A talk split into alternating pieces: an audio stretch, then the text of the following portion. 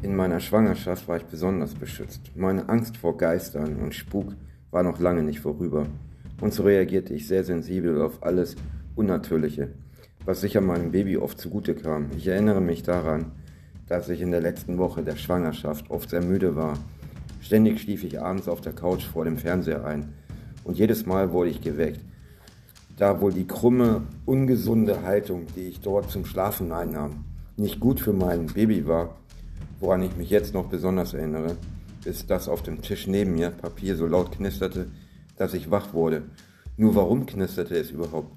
Ich sah, dass es sich bewegte, als würde es jemand zusammendrücken und es sich danach wieder öffnen. Auch machte der Ofen oft merkwürdige Laute, Pfeifgeräusche, allerdings nur wenn ich auf der Couch einschlief. Ich war dann jedes Mal sehr schnell im Bett. Komisch war, dass ich sehr große Angst davor hatte, aber sobald ich im Schlafzimmer war, fühlte ich mich sicher und schlief auch ziemlich sorglos sofort wieder ein.